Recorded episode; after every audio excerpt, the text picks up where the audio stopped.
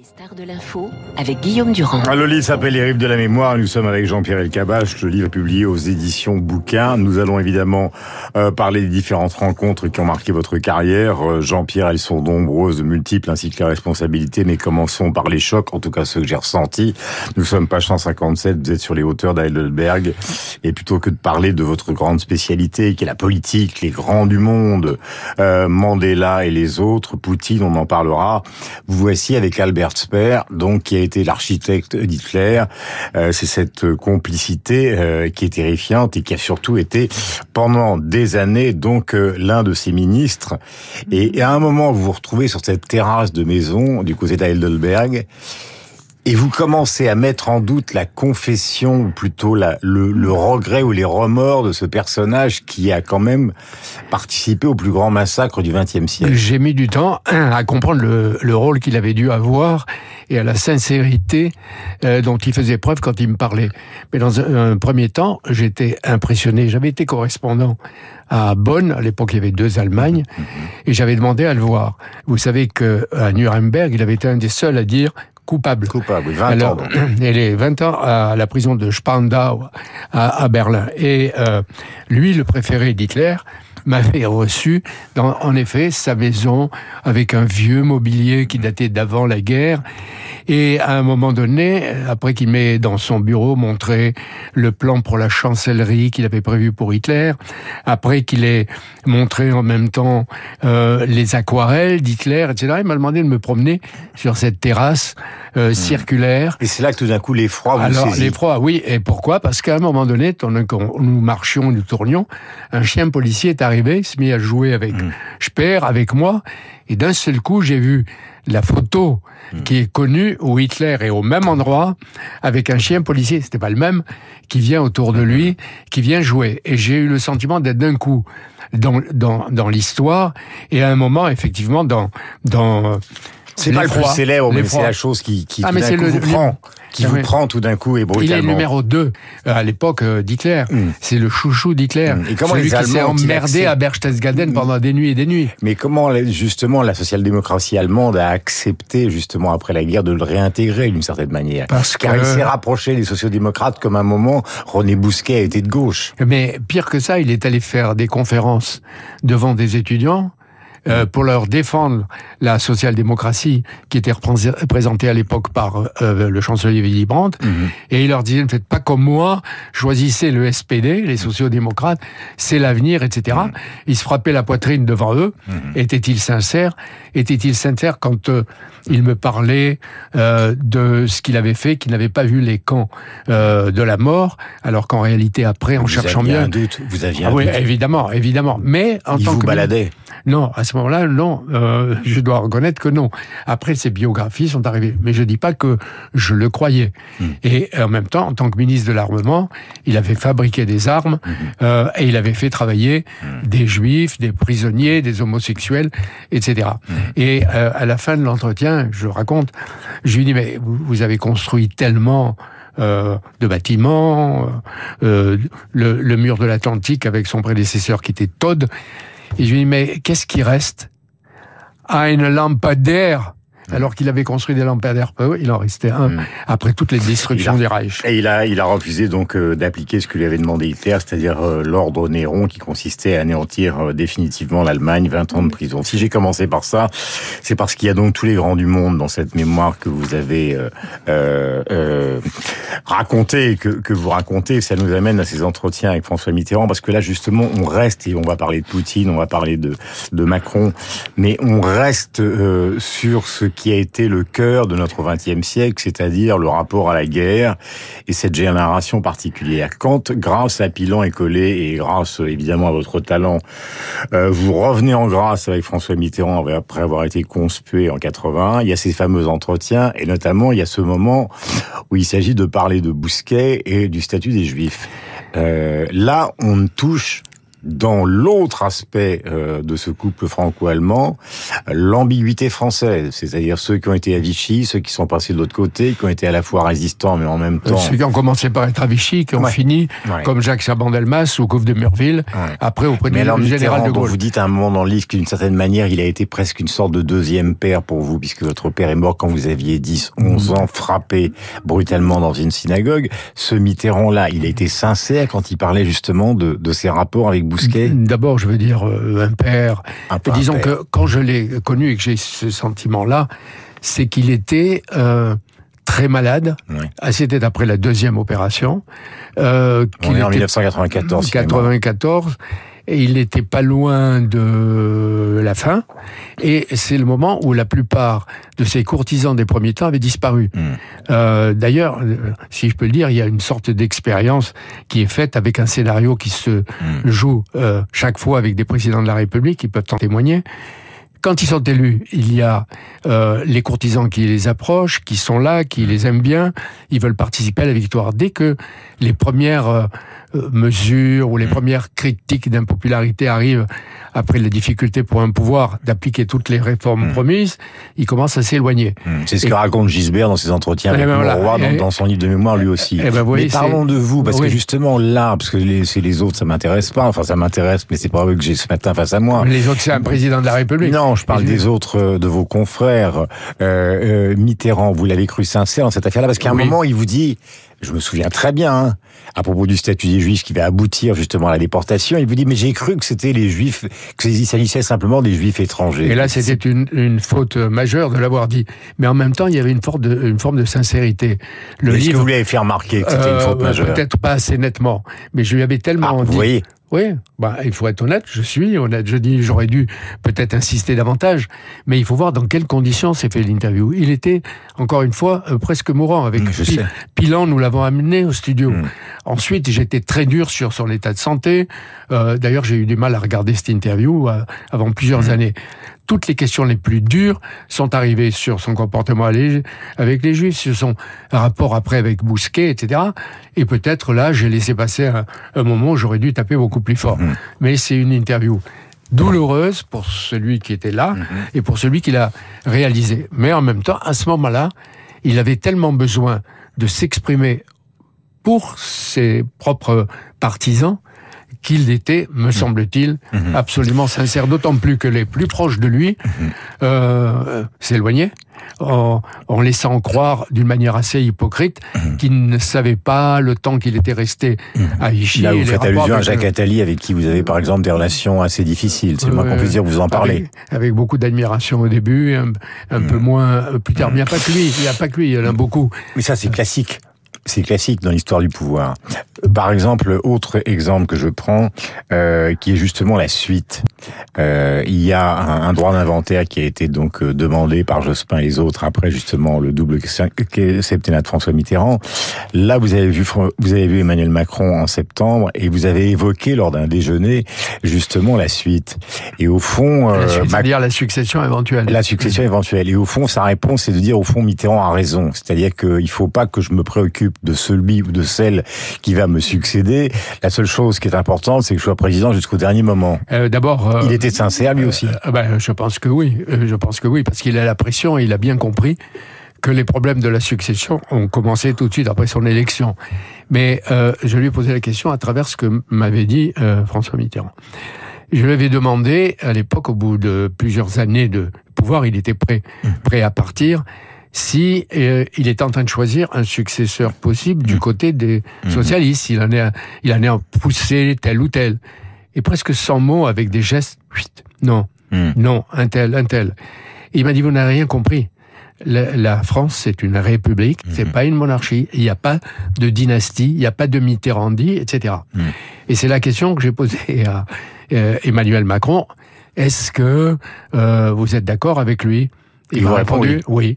et en même temps, vous dites d'une certaine manière, par rapport à ceux que vous avez connus, parce que vous avez interrogé six des huit présidents de la Ve République, sauf De Gaulle évidemment et Pompidou, mais même si De Gaulle vous l'avez suivi comme jeune reporter, en même temps, euh, vous connaissez l'omniprésence, l'omnipuissance euh, de, de, ce pouvoir, euh, qui est celui justement des présidents de la Cinquième, qui est colossal. Oui, et, et, on le sait depuis le général de Gaulle, et qui voit tout dans le détail, et puis ça s'est aggravé, mhm. si je puis dire, avec euh, le quinquennat. avec le quinquennat, on voit bien que les décisions sont encore plus, plus souvent prises par le président de la République, mhm. et euh, dans le meilleur des cas appliquées par, euh, par le Premier ministre, même s'il y a des, des parfois des différents. Il y en a un sur l'électricité, la production d'électricité. Si ça vient, je vous dirai. Euh, Et moi, je voudrais revenir à votre histoire parce qu'au fond, euh, ça s'appelle les rives de la mémoire. Vous avez des pages qui sont euh, très émouvantes, qui rappellent évidemment Albert Camus. Par exemple, il y a un moment où vous allez, puisque vous êtes originaire d'Oran, toute votre famille mélange entre les juifs, les musulmans dans un quartier. Et qui s'entendait. Qui s'entendait. Et ça marque un moment pour l'histoire. Ça marque pour l'histoire personnelle. Et quand vous dites la mémoire, c'est à la fois la mienne et la mémoire collective, mhm. la mémoire d'à peu près tous, parce qu'on se retrouve sur le fait que ma petite histoire personnelle, mes aventures personnelles, rejoignent à un moment mhm. la grande histoire, parce que je suis là, parce que j'ai le goût d'être. Pourquoi vous l'avez voulu ça? Ah, parce que j'ai adoré voir. Parce que quand vous êtes jeune, vous lisez Nietzsche, vous avez des professeurs merveilleux, euh, vous lisez Paul Léoto, vous vous enflammez par la sexualité de Léoto, etc., etc. Donc vous arrivez à Paris. Je connais personne. Oui, mais vous allez voir, les premiers que vous allez voir, c'est François Perrier, c'est euh, Alain Cuny, c'est Laurent Terzieff. Mais alors, vous voulez une confidence, c'est que je voulais faire du théâtre au début. Et assez vite, j'ai compris que moi, je voulais jouer les, les, les rôles les plus tragiques, au reste, Matan, mmh. etc. Et, quand vous vous êtes retrouvé avec Luis Mariano euh, Non, non, non, mais on m'a fait comprendre que j'étais plutôt comique, mmh. vous voyez, plutôt comique que, que tragique. Donc j'ai oublié alors, le pourquoi le goût des faux Parce que ce goût des faux, par les jeunes générations de journalistes, vous savez très bien qu'il est mal compris. Et ils ont tort. Parce que, parce que euh, d'abord, en connaissant quelqu'un, on peut aller beaucoup plus loin. Et moi, c'est euh, qui aime bien châtie bien. Quand je connais, euh, d'ailleurs, il y a un, un, mensonge. La plupart des jeunes aussi aujourd'hui voient les les représentants de l'opposition, de la majorité. Mais ça c'est normal. bah, mais, pas avec l'intimité qui a été la vôtre. Je vous donne un exemple. Attendez, mais Jean-Pierre, pourquoi je pratique le même métier que vous. pourquoi Quand par exemple un moment, et laissez-moi terminer, c'est une manière de donner envie de lire votre livre. Quand Strauss-Kahn vous dit à un moment, quand il y a la fameuse évidemment euh, candidature présidentielle, j'y vais et il te, en gros il vous dit, Jean-Pierre, toi qui connais François Hollande, dis-lui de pas y aller et je lui donnerai un poste de Premier ministre. Là, on n'est plus simplement dans la nécessité d'obtenir des informations. C'est vous êtes presque le messager voulu par l'un pour l'autre. Non, parce que je ne joue pas le rôle de messager. Il vous le demande. Il demande. Bon, euh, moi, je suis allé le voir. Pourquoi Comme la plupart des gens, quelques jours avant, il avait vu toute la rédaction de Libération. Mhm. Je vais le voir pour qu'il explique sa stratégie, s'il allait être ou pas euh, candidat à la présidentielle. Il est de passage à Paris. Mhm. On se donne rendez-vous à l'hôtel des Vosges. Mhm. Il me et à un moment, ce qui me fait comprendre qu'il va être candidat, il me dit, euh, tu connais François Hollande, dis-lui que, mais j'ai jamais rien dit. Alors, qu'est-ce qu'il m'avait dit? Dis-lui que il serait mon ministre des, Finances, ministre des... et dans la deuxième partie du quinquennat, il serait le Premier ministre. Hmm. Je me suis tu, je ne l'ai pas dit, hmm. parce que je ne joue pas les petits messagers, ça m'intéresse pas. Mais vous avez confiance que pour les jeunes générations, la génération que vous représentez ou qu'on représente, sont des gens qui avons eu probablement un rapport trop proche avec les politiques, pas assez distancé, euh, pas assez euh, organisé, comme c'est le cas aux États-Unis. D'accord, je vais, je vais prendre l'exemple. Est-ce que quand j'interroge François Mitterrand, c'est pas, non, non, on peut réfléchir. Hein. Mais bien sûr, bien sûr. Est-ce que quand j'interroge François Mitterrand, je suis gentil avec lui, je suis complice.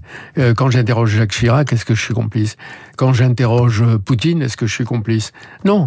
Alors vous dites le pouvoir. Parce que c'est là que les choses se décident. Le sort des hommes et des femmes, mm-hmm. euh, que ce soit dans le domaine économique, politique, social, mm. technologique, énergétique, etc. C'est là que ça se décide. Mais je vais vous faire une confidence.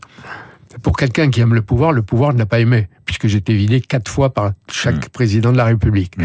J'ai aucune amertume, aucune nostalgie, aucune rancune. Vous êtes revenu hein, à chaque fois. Ben oui, Vous êtes un acharné. Oui, oui mais comme beaucoup. Comme disait Jean-Luc euh, Lagardère, il me disait euh, euh, on descend de cheval, on tombe de cheval, on remonte tout de suite.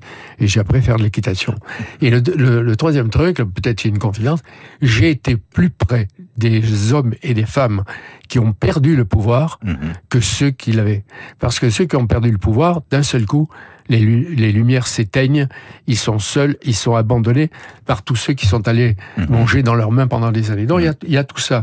Et c'est là que, euh, dans le pouvoir, que les choses se, se décident. Si j'avais pas fait ça, est-ce que j'aurais pu euh, suivre le général de Gaulle pendant cinq ans? Est-ce que j'aurais vu euh, le chancelier Brandt Mhm. euh, commencer à organiser les rapports entre les deux Allemagnes? Est-ce que je serais allé voir Poutine Mais et c'est pas la Gorbatchev? justification, hein, c'est une, Non, non, une- mais je une réflexion, Je une réflexion euh, qu'on a ensemble. Je disais donc des personnages gigantesques, Mandela, Noir El Sadat, à des moments qui sont extrêmement compliqués, des dirigeants israéliens, tout le monde est passé, et même, j'allais dire comme moi, euh, les ringards de la politique, des dizaines de ministres et de sous-ministres que nous nous Oui, sommes mais il faut faire attention, Guillaume, Oui, parce mais- que quelquefois des, des sous-ministres de rien du tout, ou des ministres, deviennent président de la Bah, D'ailleurs, République. vous le dites à propos d'Emmanuel Macron, que vous l'aviez repéré quand il était avec François Hollande, que vous avez déjeuné avec lui, que vous avez essayé de comprendre. Mais est-ce que vous pensez qu'une vie de grand journaliste, finalement, a un sens Sinon, je me suicide. Madame, Bien sûr, Faites bien pas sûr. ça ici, en tout cas. Non, non, non, mais évi- évident, ça a Parce un que- sens. Ça a un sens de, de transmettre, d'apporter des informations à son pays, de démasquer euh, ceux qui gouvernent le monde, etc. Mais si je peux dire très rapidement, on m'enferme, ou on veut m'enfermer sur la politique, les grands, les fauves, etc. Je ne suis pas vraiment un journaliste politique. Je suis un journaliste qui est intéressé par tout. Parce que j'ai interrogé énormément d'anonymes. Je suis allé poireauter dans des gares quand il y avait des, des grèves. Il y a eu bibliothèque Médicis J'ai pendant fait, 18 ans. J'ai fait euh, bibliothèque, merci de me Oui. le rappeler, j'allais oublier. Euh, j'ai fait euh, bibliothèque Médicis. J'ai connu des artistes, j'ai poussé des scientifiques, j'ai essayé de lancer une opération de 10 ans quand je dirigeais Europe 1 sur le cerveau.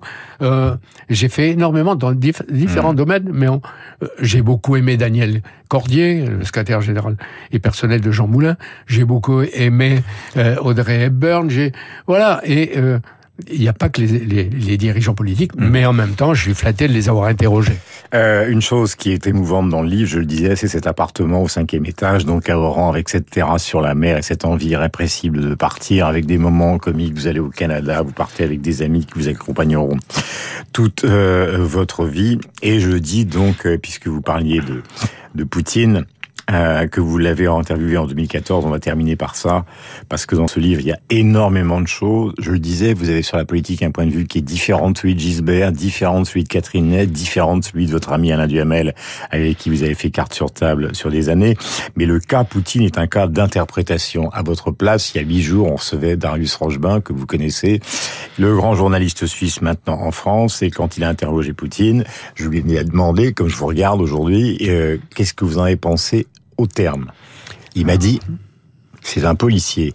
Et vous, euh, vous, vous, vous- il vous répond, euh, je n'accepterai, c'est au lendemain de la Crimée, je n'accepterai jamais que l'OTAN installe des missiles de l'autre côté de ma frontière. Et sinon, je ne sors pas de, de la Russie. Je n'ai pas une politique de grande Russie expansionniste. À l'époque, en dehors de la Crimée, on peut le croire. On peut le croire. Euh, il nous a fait, ou il m'a expliqué la position de, de sa position de la Russie, qui craint que, comme toujours, les États-Unis encerclent la Russie. Euh, il ne croyait pas du tout en, en euh, Barack Obama, et c'est là que sont décidés à la fois le format de Normandie et après qui ont donné lieu aux accords de Minsk qui n'ont quand pas vous été le voyez en 2014, est-ce que vous avez le sentiment que c'est la préfiguration quand même de du l'offensive qu'on connaît pas du actuellement tout. Je reconnais pas du tout le Poutine que j'ai connu en Et 2014. est-ce que vous le trouvez aussi inquiétant que Sper Euh, que C'est pour euh, ça qu'il faut boucler une interview. Est-ce qu'il oui, est aussi, oui, non, qu'il est aussi pas- hypocrite On n'est pas, euh, il n'est pas fou. Il n'y a pas de Nuremberg, à mon avis. Il sera, c'est un massacreur, un bourreau. Il a bombardé, il bombarde. Il joue sur le, le manque d'électricité, de, de chauffage pour les, les Ukrainiens qui ont un courage extraordinaire. Mais euh, euh, je le reconnais pas. Mais en même temps, avec lui ou sans lui, il faudra euh, qu'il y ait euh, des négociations et peut-être une paix.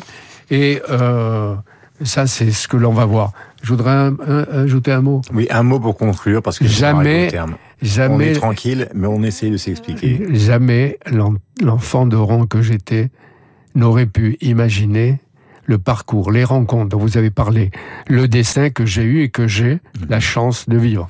Ça, je voulais le dire. Jean-Pierre Elkabach, 8h36, nous avons prévu d'écouter Reggiani, qui est l'un de vos chanteurs et acteurs préférés. Nous ferons ça une autre fois. Nous avons rendez-vous tout à l'heure avec Pascal Bruckner et avec Marc Lambron. Et écoutez bien Pascal, car il a fait dans un voyage au Texas récent une rencontre absolument ahurissante.